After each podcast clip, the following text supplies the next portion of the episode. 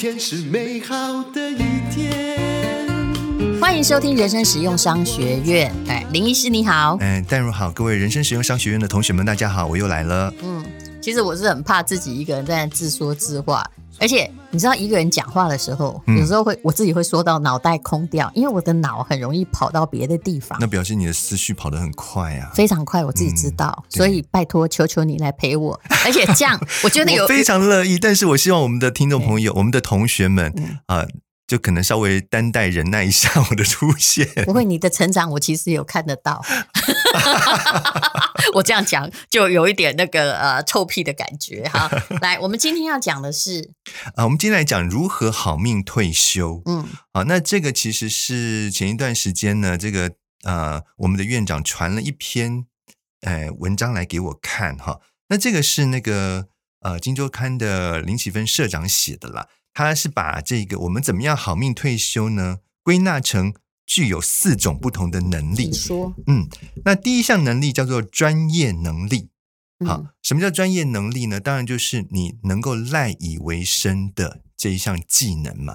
那但是我觉得，就是说这个事情你要培养的很早，够早。你如果说都都已经这个年届退休之龄，你才在想什么是你的专业能力，我想那已经太慢了。你就讲到了是最大的问题。是呃，我现在看到的，我的同学都已经是即将退休人士，嗯、甚至是已退休人士。我遇到很多，嗯、他们以前念的也是很好的高中、大学，他跑来问你说：“我现在要退休了，想要发展一个可以赚钱的专长。哈、嗯。哦”他虽然没有讲这么白，但大概就是这个意思。那怎么办？嗯、我说我、哦、现在有点凉拌哦，就是你，你如果要斜杠你的人生，是不是早一点开始？你不能告诉我你做了一辈子公务员，嗯、那你每天都在 key in 那个东西，那要求这个社会跟你以前的体制一样，这是不可能。嗯、而且如果你现在才去学，你显然哦，除非你天赋异禀，嗯，你五十几岁学的会变成专业吗？我看很难，难吧？对对对，你讲到这个点，我我突然想到有一个例子，就是说我认识一个一个可能是呃国中还高中的同学，我有点忘记了。那那时候他念的是资讯管理，哎，我们那个年纪念的时候，资讯管理，你知道他的那个电脑是学什么？四八六。呃，更比那个更早，二八六三八六，可能还有什么 DOS 开机的那一种，你知道吗？你相不相信？是我学过 DOS 的语言，是连开机都要给他下。我们那个时候刚开始学电脑就是学这个东西啊！哎呀，我的妈喂，真的。嗯。结果呢，他那个哎毕业之后呢，他其实没有再从事任何这个相关的这个职业嘛。等到后来有一天，他说：“哎，他。”人家人家问他说：“你之之前学的这个是资讯管理，你要不要到我们公司来试试看？”结果天呐，他一去才发现，他学的根本就一点都派不上用场。是啊，因为以前很复杂，现在就砰一声开机，砰一声关机。是啊，是啊，这就是你讲的，没有与时俱进的话，你就算学的东西，你当时是专业，后来也会变成是时代的眼泪啊。我遇过的大概比你还惨。我那个同学是女同学，你知道她当时可以考上。台大资讯工程、嗯、一定非常优秀，那当然。可是他一毕业就结婚，然后后来永远没有再做这件事情。嗯、等他呢，大概四十岁之后，他一出想要就是出来就业的时候，嗯、他一直想要找出版社的文化工作编辑，因为那个其实也是他的兴趣，他真的还蛮多才多艺。嗯、那大家看到他的台大资工，哎呀！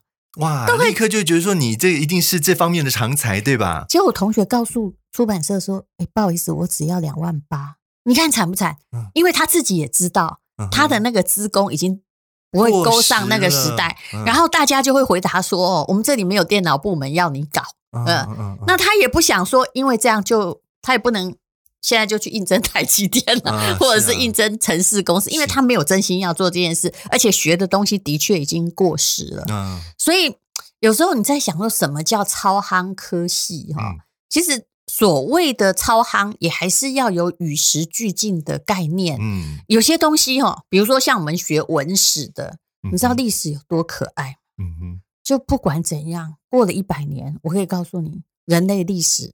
已经过去的不会改变啊，对 对，顶多就多了这一百年历史，也没几件。呢，这个历史是随人解读，所以呢，你就算是解读出来有所跟其他人有所不同。我想那个历史的人物，他也不会从坟墓里面跳起来跟你争辩说你讲的不对。对，对只要你找到证据哈，我受的历史训练就是你就可以解读。可是、嗯、啊，死人也不会跟你争辩。是啊，不像有时候哈，那活人很难对待。就你讲了一句话，哎哦，这我常遇到的事。我实在没有指涉任何政党不好的意思，嗯嗯、然后他们就开始 来了，过度解读了。哦、你突然一早起来发现说，哇哦，怎么会被解读成这样？是，但是所以，我其实很爱念历史，我觉得死人好可爱。嗯、对。对，这个这一点我非常认同。所以呢，其实为什么我会想要有时候会在这个节目当中跟大家讲聊一些这个历史故事的典故，也在这边。我觉得历史故事其实是蛮有它的可以探讨的一面啦。嗯，对。居家防疫让你焦虑到睡不着吗？全台疫情爆发，让国人的睡眠困扰更加严重了。根据国外调查。相较疫情之前，睡眠困扰的比例增加多少呢？百分之三十七。居家防疫打乱了大家生理时钟，每天心情随着疫情股市波动，再加上居家办公延长三 C 的使用时间，真的晚上看太多，你一定睡不着。因为蓝光基本上是用来叫醒你的。居家生活和孩子形影不离，也是一种压力。这些焦虑感让好好睡觉变成一种奢侈。那。呃，在这个广告之中，我要推荐你哦，你可以试试你姿美德芝麻素加上虾红素。之前专访过你姿美德的创办人，他七十多岁了，他强调足量有效才能持续吸引回购，这个坚持也落实在这款助眠好物上面。每一颗胶囊里面的芝麻素是其他品牌的三倍以上，一天一颗，你会明显感觉到，哎。白天呢，精力还蛮充沛的。到了晚上，你会容易入睡，睡得比较沉。难怪疫情期间已经狂卖破万瓶了。妮姿美德还下重本添加虾红素，以及能够调整女性机能的月见草油，它都是熟女必备的珍贵保养元素，同时给你好眠力、美颜力，还有代谢力。睡得好，生理的机能才会好，才能远离不健康。厂商提供的很划算的体验价，总共五百组哦，分享给想一夜好眠的朋友们，男女都适用。有兴趣请看本集说明栏，上面还有其他的防御性的保健品，也很优惠。好，那我们再讲到它里面提到的第二个能力是资产管理能力，其实讲的有点文言文了，就是其实讲白了就是理财能力啦。理财嘛，怎么样哦？用比较有效率可以。战胜通膨的方式，把你的钱不一定是要赚钱哦，嗯、但是要把你的钱就是能够赶上它被稀释的速度哈。其实就是那个通膨嘛，留下来。对对，就是说你能够让你的钱战胜通膨，让它的这个购买力还是维持住，这一点非常的重要嘛。是，对，好，所以。我想，如果长期在听我们节目的人呢，其实我们节目所要发扬的、发挥的，也就是告诉大家如何去增进自己的资产管理能力啦。是这一点非常重要。然后，那个其实需要很强的心理素质。是像这个，呃，因为我们并不是当天播的。像刚刚这个林医师进来的时候，我说你等我一下，嗯、我打电话给股票营业员。嗯哼。哇，大跌太赞了！我们再买四张。对，哎，其实如果说有听我们节目的人啊，你就知道，其实我们一直在鼓吹大家，哎，不这样讲鼓吹好像有点奇怪，就是说希望大家就是呃用一个最简单、最傻瓜的方式来做理财投资，你也不要去晚上睡不着觉。所以呢，像零零五零零零五六施生辉施大施老爹讲的，你就是在一个重挫时候，就是你介入的一个很好时机呀。所以今天其实大家、嗯、不叫不是今天，因为节节目节目播出的时候已经不是今天了。我跟你讲，心理素质很重要。我有一个理财的读书会，其实是四个班级，嗯，大概每一两个月我强迫他读一本我出的理财书，嗯、然后如果没有满八个人教的话，就我就直接离开群组。我离开过，我确实是完全没有经过任何求情，自己直接撤出，嗯、因为你没有达到要求。是，但是其他呢，就是。大概五个班级有四个班就这样一直通过，嗯、然后我一边看到他们写报告，我就知道这两年来文笔变好了啊，那一定。二，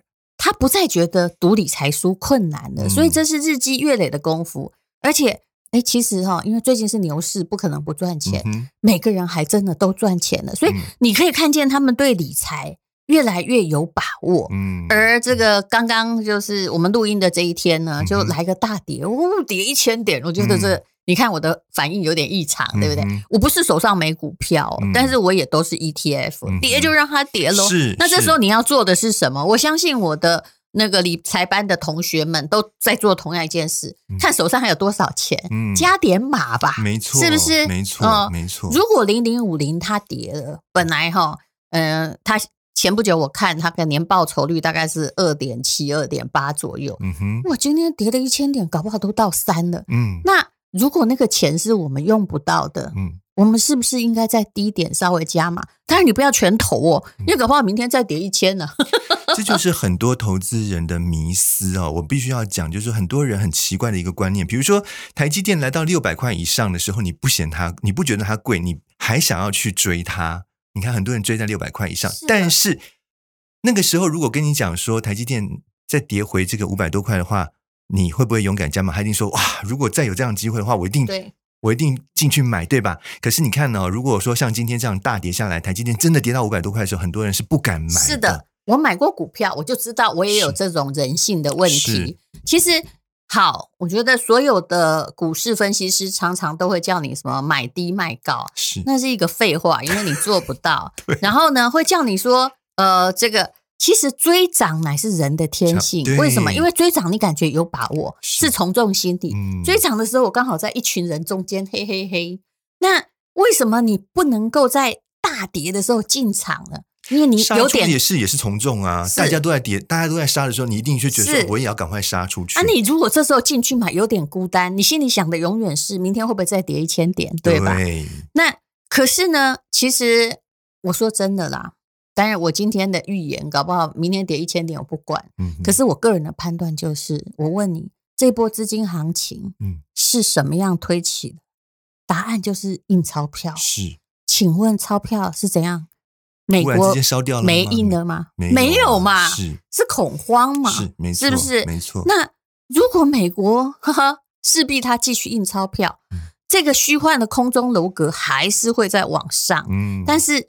其实就跟我们预言的一样，也就是当它不是由真正的经济实力堆上来的时候，哎，即现在进场的都是一些比较无知识，就是散户过多的，对对，用这个呃安德烈克斯托兰尼的说法，就是傻瓜哈比聪明人多的市场，因为大家都想来分一杯羹。那么恐慌一等有什么发现？其实也许本来只该跌三百点，一杀就是一千，嗯，那这就是有可能。那这时候你有没有办法去做一个真正聪明人呢？是，所以哈，就是说，呃，这边要告诉每一个同学们，就是说，在恐慌之中，其实反而是你有机会赚钱的时候。另外，就是说，你不要一次把你所有的钱全部都压进去，这样你就不会有那个、嗯、这个可以加码的空间了。你应该是一点一点分批的来买。但这有些时候讲了等于白讲，因为真正恐慌的时候，你都还在等最低点，没错。不然呢、哦？请问大家年纪都不小了，嗯哼，你这辈子从你开始赚钱以来，你错过多少财富重分配到你身上的机会？是你都错过了呀，呀。然后每次都是事后呢，看着 这个跌下来以后再往上涨的时候，你想，哎呀，当初我为什么没有在这个时候捡？对，台积电不能能办好扣洗，我不能熊会不会呢？哎，是不是？那些都是没有意义的事情了，是，对啊。虽然小熊书房也不是一个正确的投资，但是我遇过哈，我那时候在那里哈，开业几个前几个月，我非常认真，在那里东看西顾这样子，都差都是在洗碗。然后我就遇过多少人，因为那时候还做的不错，然后慢慢的在回春的时候，我遇过好多人，大概有呃一个月哈，大概有八九个跟哎，我跟你说，我本来这间房子是我要买的，嗯，但。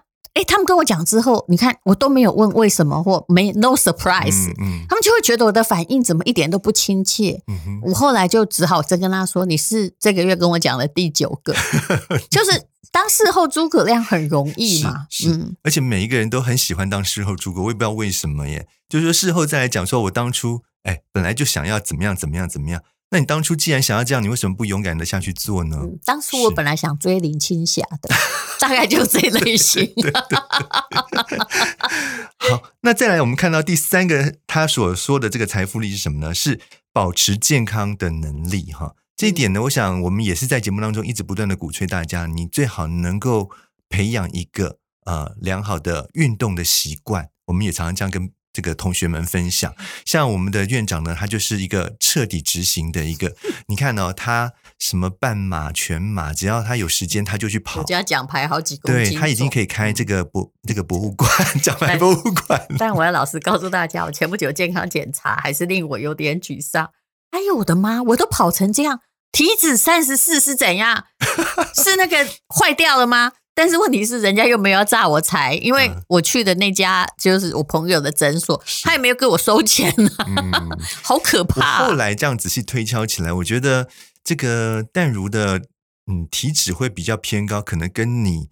平常有喝酒 是有一点关系的，哎，其实啊，对啦，我的内脏都包满了脂肪。我后来你知道吗？以我的身材，大概只能做这个推测。可是这这比哈、哦、肥更可怕呀，所以我才开始减肥。你真的不要以为我是因为什么观瞻，不是啊，不是不是这个呃，淡如呢，他其实除了这个，我们刚刚讲说跑半马、全马，他其实。很常也去上这个健身房啦，哈，做这个重这个重训，然后练他的核心肌群。我觉得这些都是一个很好的一个运动习惯了。但我想从商学院来解释这件事。巴菲特曾经说过，如果你真的想要这个长治久安，想要、嗯、呃长期的获利的话，那你是不是人生就是一个那个坡道嘛？啊、嗯，还要雪球，对不对？嗯、啊，滚得越稳越好嘛，哈、嗯，然后。长长的坡道跟一个雪球的理论，我觉得挺管用。但如果你现在四五十岁，你前面也都没有理财，也没有积蓄，然后目前也没有什么可以开源的可能的话，钱就是那么少。那请问你什么样等于赚钱？答案是活得久啊，嗯，把坡道做长啊，然后不要在那个坡道太长的时候耗费太多钱。所以我的答案是，其实。如果你到五六十岁，别人满脑子是钱，年轻的时候没想，你有点来不及了。嗯，那你就干脆什么呢？练身体。嗯，这样你觉得可以有说服力吗？练身体哈，呃，这样就会比较晚躺在床上烧钱呢。对对对，它的一个好处就是说，你可能花在医疗上面的费用会少一点了。是的，你知道，在这个退休之后呢，其实最怕。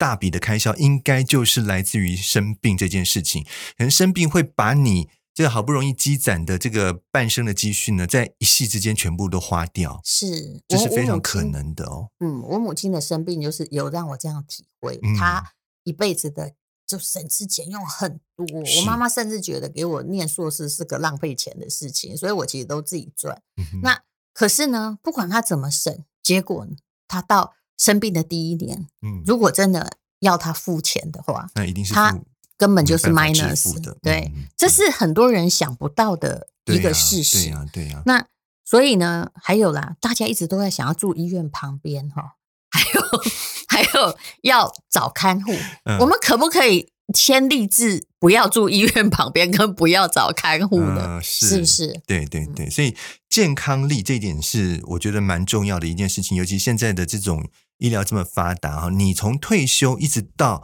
你躺进棺材的那一刻，这个时间可能会拉得非常的长。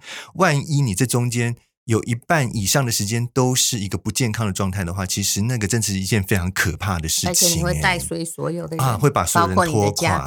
对、嗯、对。那第四种，它叫做人际关系能力，指的就是说，你在这个戒退的时候呢，你应该要有一些可以跟你这个参与共同活动的好朋友，而不是独来独往。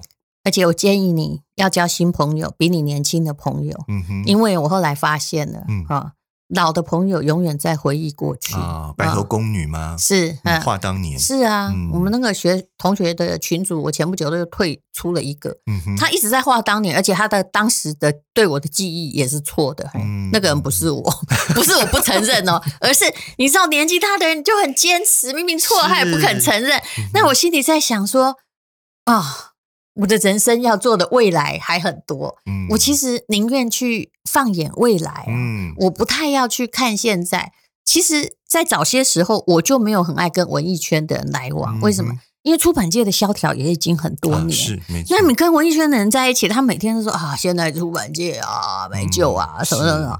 其实后来为什么念去念商学院？我觉得商学院好可爱，他们每天都在想说，我跟你讲哦，有个地方有一个新的创业机会，嗯，还有如果投这个，我们搞不好可以赚钱。嗯、然后什么才是新时代？哇，每个人都好积极，他们没有空去回顾说哈，嗯，比如沃尔玛是怎样赚的哈，或者是哎过去是怎样。他没空讲过去，嗯，嗯，过去就沉没成本吧。是是，对，所以哈，在这个退休之后，建立好一个自己的这个所谓的人际关系圈，然后像刚刚我们院长讲，就是说你尽量去结交一些新的朋友，可以带给你生活活水的朋友，那个真的是很重要的一件事情。那什么地方找到的朋友会更志同道合？答案其实是学习。嗯嗯，不管你学什么，就让你去插花也好，他跟你有共同目的啊，就表示你们有共同的喜好。嗯嗯嗯嗯嗯嗯，希望今天跟大家分享的这四个能力，能够让大家，如果说你已经是开始准备要进入到这个所谓的戒退之龄的时候，能够有一个很好的参考指标。你最好二十岁就开始想这件事。对对对，尤其那个什么专业能力的培养，拜托你越早开始。培养越好，比如说你八十岁还可以看牙，我 我觉得这应该不是你对人生的美好想象，不是。好，谢谢林医师，谢谢大家。